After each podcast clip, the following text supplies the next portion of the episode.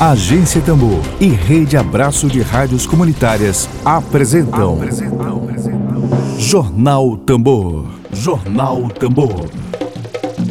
Comunicação livre, popular e comunitária. Está no ar Jornal Tambor. Jornal Tambor.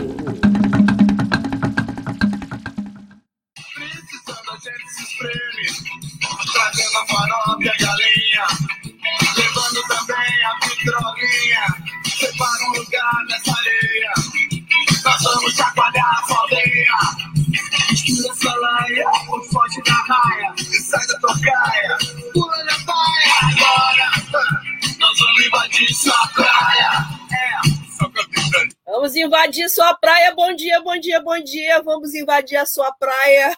Só se fala em península aqui nesta capital do Maranhão. Que loucura, que absurdo. Bom dia, Dira Moraes. Bom dia para todos nesta quarta-feira, dia 29, 29 de julho de 2020. Bom dia, Cristiano Benigno Fixa. Bom dia para você. Eu, Flávia Regina, vou ficar com você Agora, até o meio-dia, estamos aqui. Dedo de prosa. Dedo de prosa.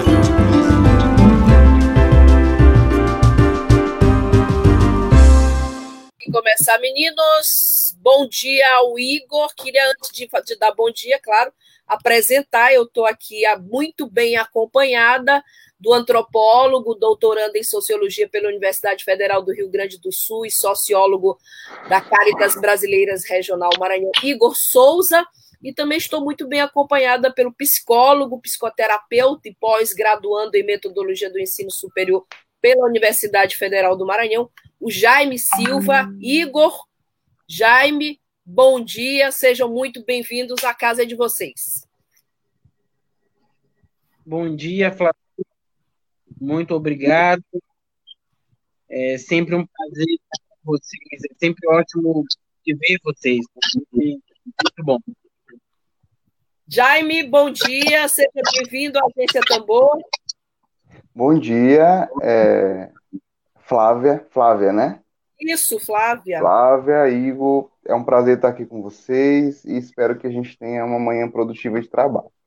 Com certeza. Bom, Estou é, acompanhada dos dois exatamente para que a gente possa conversar agora sobre a roda de conversa Vidas Perdidas, Vidas Incertas, um alento para pessoas que perderam entes queridos para a Covid-19 e que continuam perdendo. Lamentavelmente, eu queria começar assim de forma pública aqui, é, deixando aqui a minha solidariedade, meu abraço fraterno ao Igor Souza, que durante a pandemia perdeu seu pai. É, Igor, receba a nossa solidariedade, nosso abraço fraterno. E o Igor agora está transformando o luto dele, junto com o Jaime, né, em, em alento para essas pessoas, em conforto para as pessoas que, assim como ele, também perderam seus entes queridos. Queria começar, Jaime e Igor, perguntando para vocês como é que surgiu essa ideia de criar uma roda de conversa para tratar de um tema que é um tema extremamente delicado, difícil, porém nunca foi tão necessário falar sobre esse tema. Tu queres começar? Já? Alguém está de fone? Todos estão de fone aí no ouvido? Não, né? Eu tô. É ter um ramezinho assim, mas vamos lá, não está atrapalhando ainda não. Jaime, então tu começas e Igor complementa, né? Tá bom. É, a nossa ideia surgiu, né, é, quando Igor e eu, a gente começou a conversar, em determinado momento, faz acho que um mês, mais ou menos, e o assunto que nos unia era o fato de que nós dois perdemos é, pessoas familiares para, para a Covid, né? No caso, o Igor perdeu o pai e eu também perdi o meu pai. Fez três meses agora.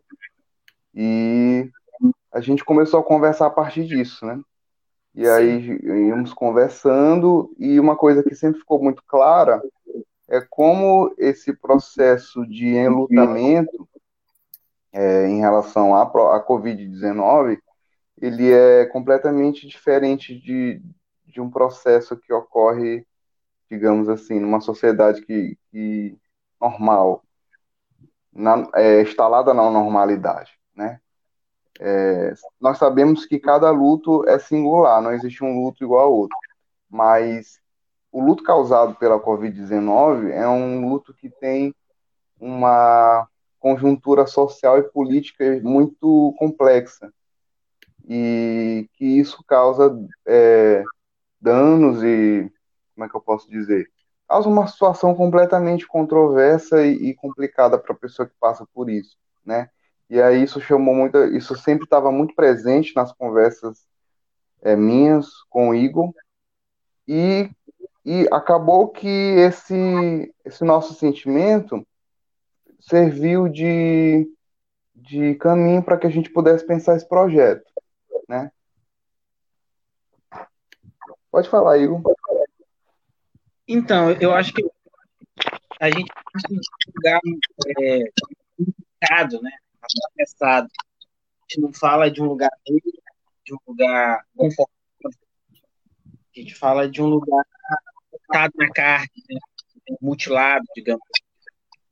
E aí, partindo desse cenário de guerra, desse cenário que a gente tem tido recorrentemente nada, é, entes que perdidos, um cenário de brutalização das vidas, gente decidiu montar esse projeto tendo, em oferecer, e aí oferecer talvez a nós mesmos, em boa medida também, a possibilidade de mediador, né? Já que o dia de regra é muito solitário, mas a ideia de a dor de forma mais positiva, reflexiva, sobretudo com perda de jogador, que se a gente for levar o pé, pé da letra, não são meras mortes, assassinatos, né? A gente vive um cenário de suicídio Igor, agora assim, Jaime Igor, é, a roda de conversa ela tem como título Vidas Perdidas, Vidas Incertas. É... Vocês estão me ouvindo direitinho? Sim. Deu uma falhada aí, mas agora tu. Tá. A roda de conversa ela tem a gosta de trazer como tema vidas incertas, vidas perdidas. De certa forma, esse tema ele vai bem na contramão do que as pessoas que têm uma orientação religiosa elas pregam, né? Assim, acho que creio que 99% das religiões não sou uma estudiosa das religiões, mas elas trazem um certo conforto no que se refere a vidas que não foram perdidas, assim. É, eu vou compartilhar com vocês assim o posicionamento meu para que a gente possa ter um debate mais rico e mais é, polêmico, vamos entrar na filosofia, entrar nas religiões rapidamente, claro, o tempo é curto, mas a gente precisa falar. A, a, a, minha doutrina, a minha doutrina diz que nós somos apenas uma energia condensada, coagulada. No momentaneamente a energia está coagulada em forma de corpo, mas que com a morte você apenas está numa outra dimensão energética, a dimensão fluídica. Mas vocês trazem o tema que as vidas se perderam, são vidas perdidas, são vidas é, incertas. Vocês trazem uma interrogação nesse título proposto para a roda de conversa. Por que exatamente, Igor e, e Jaime? É, eu, tô, é, eu acho que mais do que uma religioso, Sim, o que a gente sim. tem aí de genocídio. Volto genocídio. a comentar. Tá cortando muito o é, teu áudio, mas eu tô te ouvindo. E a ideia é a possibilidade é de pensar que mais do que mais naturalmente é, acabar a gente tem um cenário causado. A gente tem um cenário Morte programada. Morte programada, isso é muito forte. E, enfim, eu não sinto que, que meu pai morreu como poderia ter morrido. Ele não teve um final honrado como ele deveria ter tido. Né? Hum. Então, o próprio cenário de pensamento, de, da, é, da possibilidade de pensar um outro mundo, ele vem encarregado de pensar esse mundo, né? Hum. De pensar o cenário de uma vida perdida, é, de uma vida propositalmente perdida, ela é é um assassinato em massa, e cabe ao Estado brasileiro ser responsabilizado. E, por outro lado, a vida de quem ficou, sejam filhos, esposas, a família como ela é incerta porque a própria ordem humana é incerta. Né? É, eu concordo contigo que esse âmbito religioso oferece uma, um certo um conforto, conforto, mas ele não nutre a falta, não nutre a ausência. A ausência de quem estava ontem, anteontem, tinha um monte de planos, tinha a vida, e é isso, assim, eu falo com muita tranquilidade sobre isso, porque ela está na ordem, é, né? não, não é do que eu gostaria que tivesse acontecido, não é como, como eu ia ter me despedido, é um pouco nesse sentido. Uhum. Bom, eu, eu, vou devolver ao, ao, ao Jaime a pergunta, mas com um, ingrediente a mais, Jaime. Nesse aspecto, a roda de conversa, ela traz um componente político também? Com, político. com certeza. Com certeza. É, as religiões, elas trazem esse, essa possibilidade de que a morte não é o fim, né? E como, como pode dizer Freud, no, no livro da Psicologia das Massas e Análise do Eu, ele fala que a religião está para a sociedade como a neurose está para o neurótico. É claro que a neurose para Freud não é algo pejorativo, mas é algo que está na ordem da normalidade, na, na ordem que todos nós estamos, que é o quê? Que é ter essa instância simbólica, que eu leio como cultural, como significante, para lidar com esse buraco na nossa existência. A religião ela está nessa posição. É, é claro que todos esses discursos religiosos oferecem essa possibilidade de que o fim não é a morte. Mas, é, na instância da, da realidade, a gente percebe que não é bem assim. E a Covid-19, ela mostra para gente algo que é essencial da morte, de uma forma muito muito crua, né?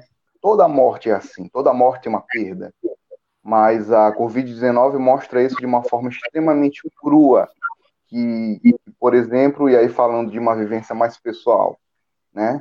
No caso da morte do meu pai, meu pai morreu de manhã, ele foi enterrado à tarde, foi muito, foi tudo muito nas pressas. Né? Covid também, não... Jaime? Covid também? Sim, Covid. COVID é, não teve velório, então é. tem toda uma impossibilidade, inclusive, de passar por esses rituais, que são rituais que amenizam o sentimento de perda e ajudam nessa, nesse sentimento de passagem mesmo, né?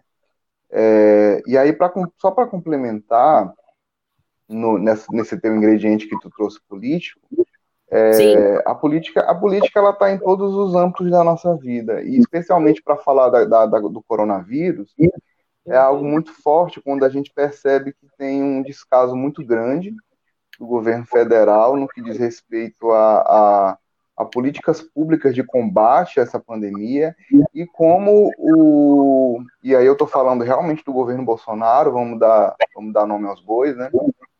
Literalmente, mas é, nós temos aí um, uma uma abordagem extremamente ideológica do, das políticas públicas de saúde. Ou seja, é, virou um embate de certezas para saber quem é está certo. Então, é uma. Esse, esse âmbito de pós-verdade no qual o Brasil já se encontrava, ele assume a sua face mais, mais dantesca, é, nesse sentido de que, mesmo é, quando a vida de milhares de pessoas está sendo, estão sendo ceifadas, o que importa é provar que o governo federal está certo. E isso se mostra de formas extremamente é, simplórias, absurdas e que faz do, do luto de quem perde pessoas para a Covid algo mais dolorido, né? E algo mais, é, mais difícil de lidar? Então a gente propõe esse, essa roda de conversa hum, e aí, aí vem o título, Vidas Perdidas, Vidas Incertas, como o próprio Igor falou, né? As vidas que se perdem é a vida de quem fica, né? O objetivo não é um espaço de uma ordem de autoajuda ou de uma ordem de, de uma romantização da morte, mas é realmente isso que, inclusive, Igor e eu tínhamos até começado entre nós dois nas nossas conversas, que é a produção de sentido. O que, que nós podemos produzir de sentido é, a partir do, dessas, dessas perdas, né?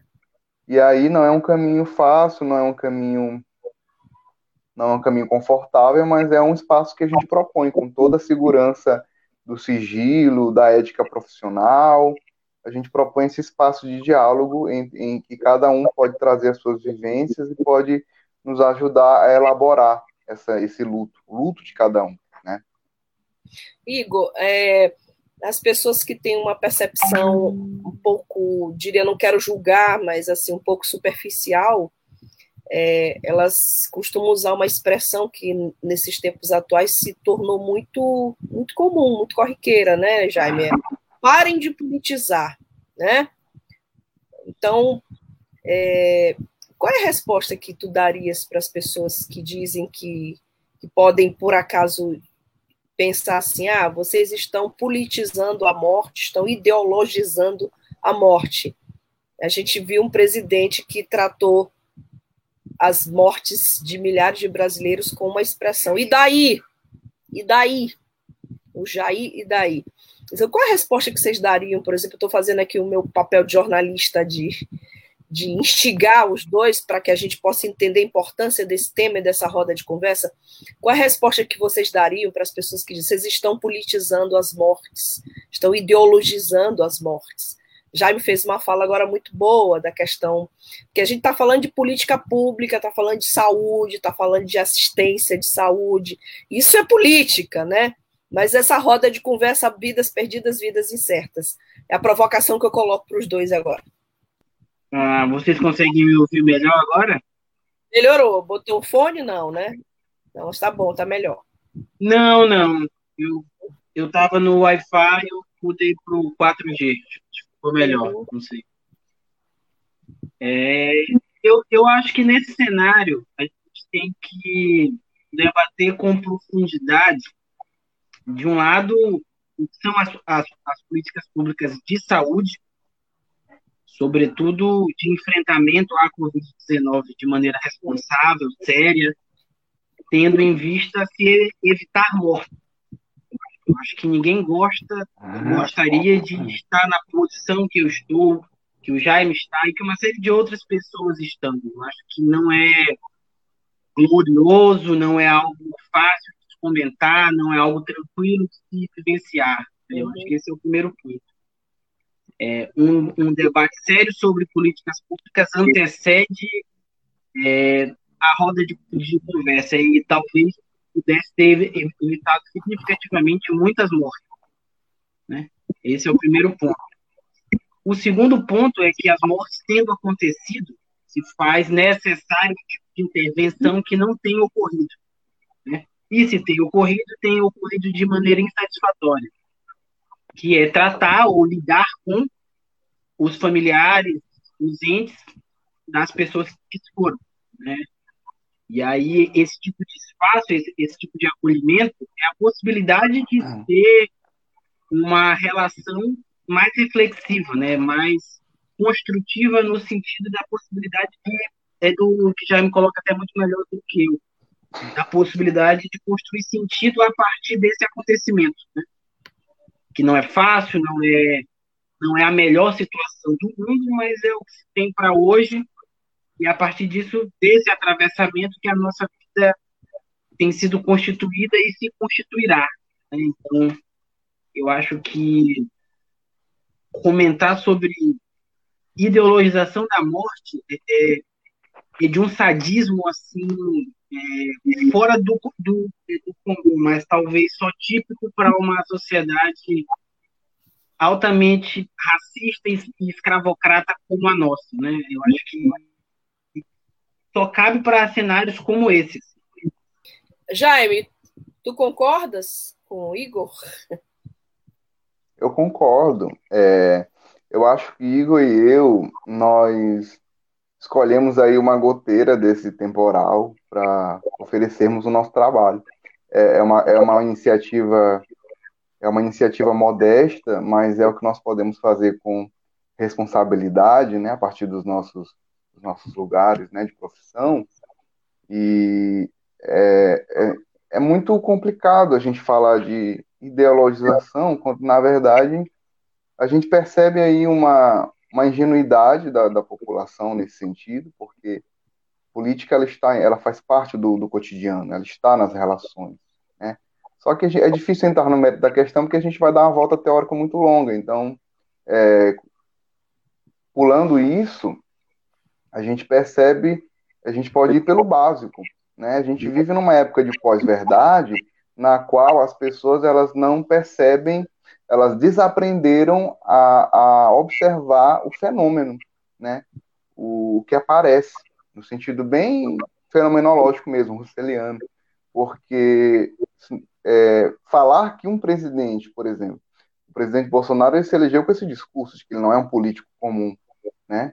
Enquanto ele passou quase 30 anos no Congresso e ele está na, na, na ele está exercendo um cargo no executivo, mas ainda sustenta esse discurso que beira o absurdo, né, de que ele não é um político, que ele é diferente das, dos outros políticos, né, e ultimamente tem mostrado de forma mais óbvia de que ele não é tão diferente assim, embora para a gente essa pedra já está cantada há muito tempo, de, muitos anos, na verdade, mas mesmo assim as pessoas não se dão conta disso. Então, é uma dificuldade fenomenológica né, de perceber as coisas como elas são.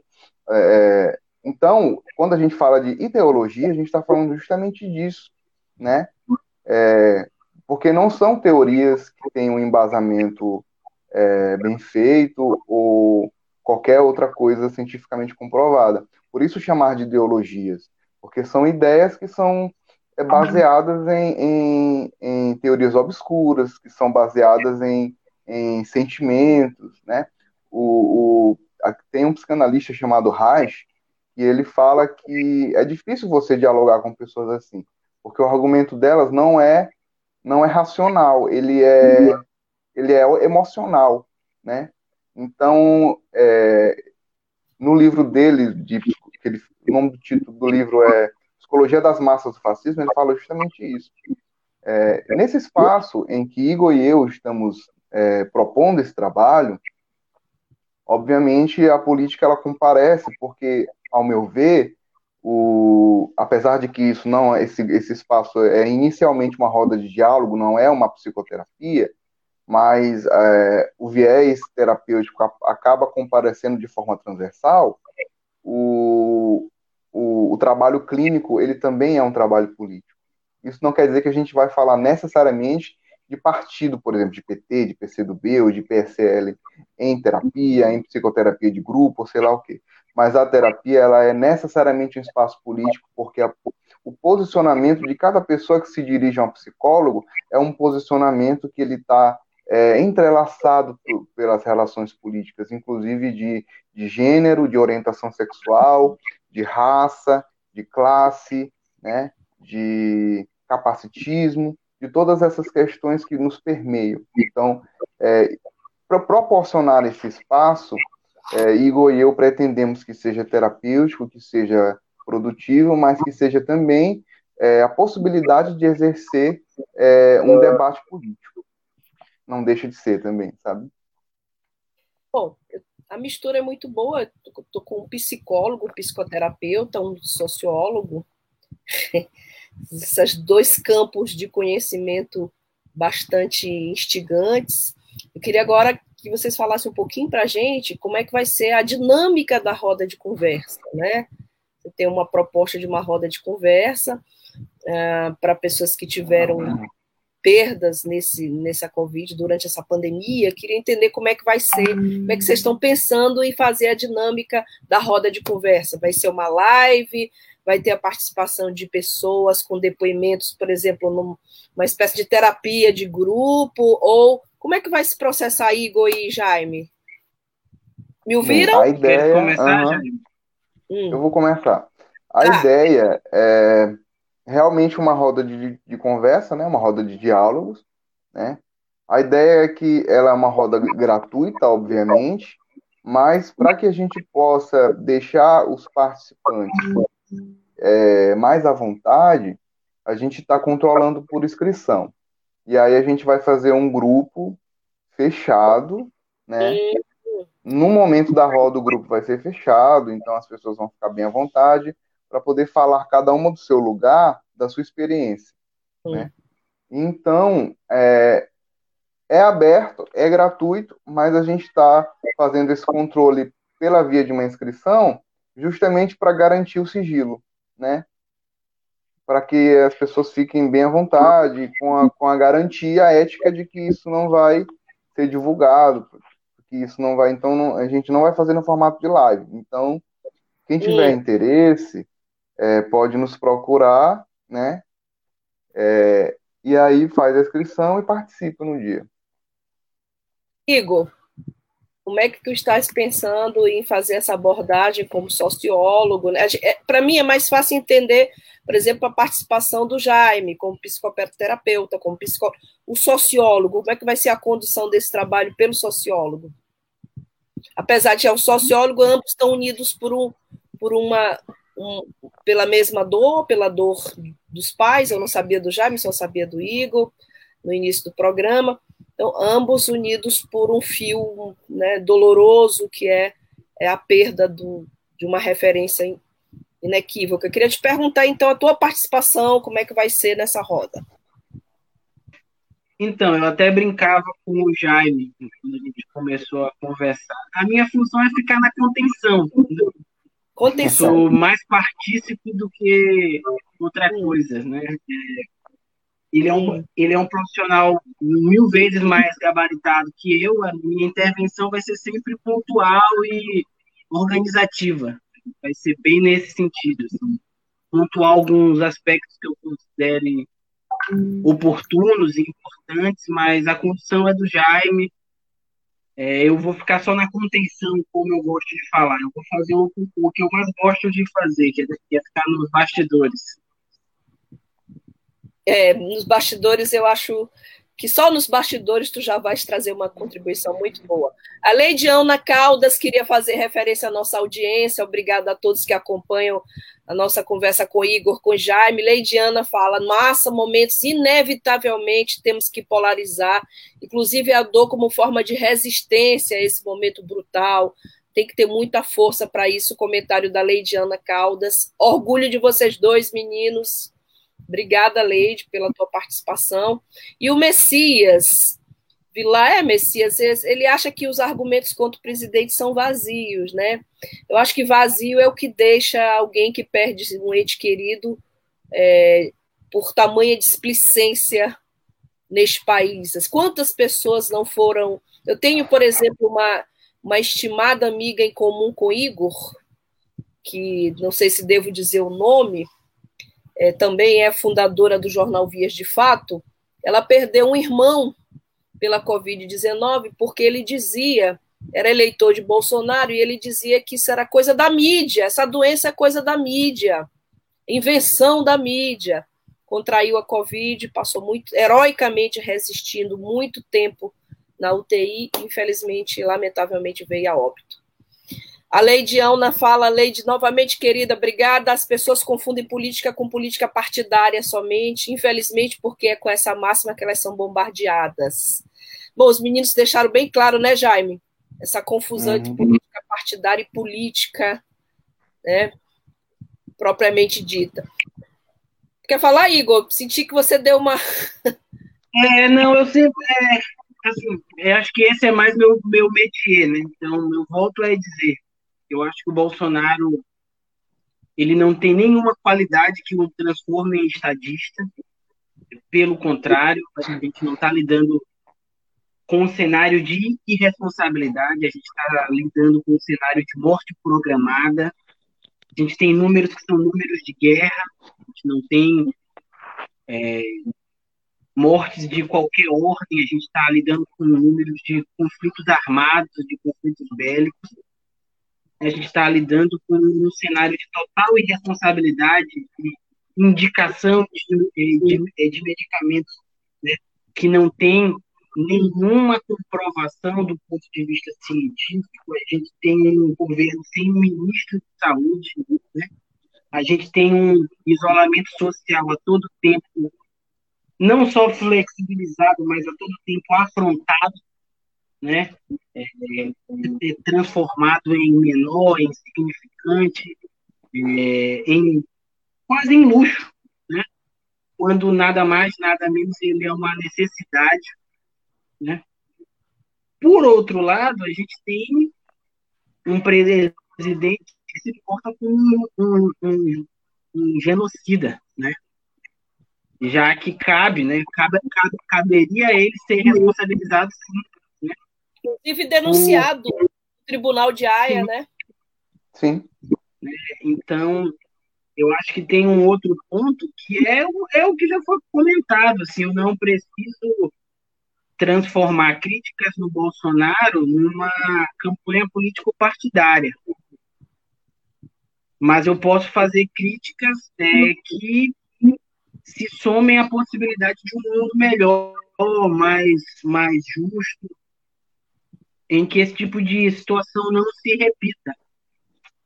E, em que as pessoas não precisem se despedir ou inventar uma, um diálogo imaginário com quem se foi, né? Eu acho que é nesse sentido que eu me coloco. Perfeito. Uhum. E Flávio, e Oi. aí, é, nessa fala que o Igor fala, oh, perdão, nessa fala que o Igor apresenta aí, a uhum. gente percebe como a participação dele vai ser valiosa, né?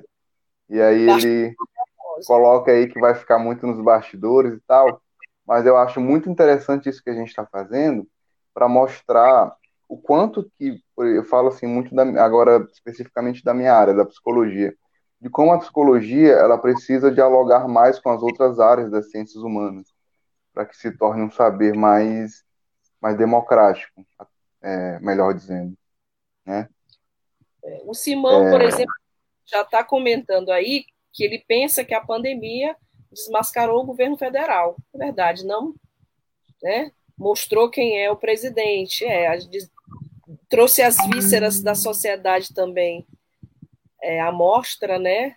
É, a gente viu quantas a como a questão da desigualdade social com a pandemia ficou, né? Pelo menos todo mundo sempre sempre soube, mas a pandemia ela trouxe essa trouxe para fora tudo. Bom, Meninos, a gente já está chegando aqui aos minutinhos finais, né? Temos ainda o tempo de considerações finais de vocês dois, é, para que a gente possa encerrar com um tema que é um tema que é, da roda de conversa deles, só para quem acabou de entrar, roda de conversa Vidas Perdidas, Vidas Incertas, um alento para pessoas que perderam entes queridos para a Covid-19. É possível Jaime, é possível esse alento por que vias? É... Existe a possibilidade, né? A possibilidade é sempre. É... Como é que eu posso dizer isso? A possibilidade, ela é sempre. É... Vou, vou ser repetitivo na falta de uma palavra melhor a possibilidade é sempre a possibilidade de que haja ou que não haja, né? É importante na atuação do psicólogo que a gente não lide com, com verdades ou com previsões, né? Uhum. A gente não pode prever o que vai acontecer, mas a gente conta com esse, esse lugar onde a fala ela, ela possa se apresentar por cada pessoa e que a partir disso a gente tenha essa essa tentativa de construção de sentido. O alento ele pode vir, né? O alento, o consolo, pode ser que não venha também, né? E aí nós estamos aqui para lidar com essas duas possibilidades, ou outras possibilidades, né? Então, é, acima de tudo, a construção de novos sentidos é, é, um dos objetivos dessa roda, né, que o Igor e eu estamos propondo. Perfeito. Igor, queria tuas considerações finais sobre o tema, é, também as informações básicas, assim, as pessoas que estão interessadas é, sobre a roda de conversa, quando é que vai acontecer, de que forma que é possível participar. Então, Flávia, é, tem cards circulando pelo Instagram, pelo Facebook, eu imagino também. Tem dois números disponíveis, o meu e o do Jaime. A primeira conversa ocorre dia 10 de agosto. E a ideia é que a gente reúna as pessoas e inicie esse tipo de, de, de diálogo, né? De, de, conversa no sentido de comungar esse momento de dor, mas entender que ele também é um atravessamento profundamente pessoal. Então, a ideia aí é que as pessoas podem entrar em, em, em contato, eu posso disponibilizar os, os, dois, os dois números, a gente pode deixar no Instagram da agência Tambor, né? mas a ideia é que as pessoas se sintam à vontade, elas sintam que mais do que uma dor individual, que também é, é, é individual e não vai deixar de ter, nesse cenário ela é mais ampla do que a gente gostaria que fosse. Então é importante também que a gente encontre um alento coletivo. Né? E a Perfeito. própria possibilidade de construir algo que não necessariamente é, vai ser fácil, vai ser tranquilo, mas é que a gente permaneça vivo e com alguma saúde mental em pé, né? Acho que é um pouco disso que eu gostaria de apontar. Perfeito. Jaime, queria pedir as suas considerações finais sobre esse tema e é, como o Igor falou, né? E complementando também, é, falar é sempre um risco, Flávio, porque a gente nunca sabe o que, que vai ouvir de volta. E essa é a oportunidade que as pessoas vão ter de se arriscar, de falar sobre isso e sentir quais os efeitos dessa fala, mais do que tudo, né? É, eu acredito que seja uma oportunidade muito boa, muito bacana, proposta com muita modéstia e com muita responsabilidade pelo Igor e por mim. E é, nós temos aí os nossos contatos, para quem tiver interesse, pode entrar em contato acho que com o pessoal da agência Tambor pode passar o número do Igor, ou o meu também. É, e aí nós estamos aqui para ajudar no que for, no que for possível para nós e para quem procurar também. Né? E é isso. Bom, eu queria inclusive pedir para vocês, para os cards, né, que já estão circulando, o Igor já falou, para que a gente divulgue também no Instagram da Agência Tambor, no nosso site. Daqui a pouquinho a conversa com eles dois vai ser convertida em matéria jornalística, vocês vão poder conhecer um pouco mais do projeto na matéria jornalística daqui a pouquinho. Queria agradecer, em nome da Agência Tambor, ao Jaime, ao Igor Souza, pela participação hoje aqui, a todos que estão aqui acompanhando, a Caroline falo, mencionando aqui excelente iniciativa.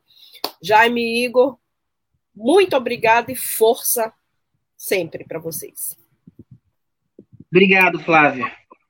Obrigado, Flávio. Um abração, tá? Abração. Bom, a todos que nos acompanham, a gente está já chegou o nosso horário. A gente volta amanhã. Até amanhã. Boa tarde. Web Rádio Tambor. A primeira rede de comunicação popular do Maranhão. Comunicação comunitária livre, alternativa e popular.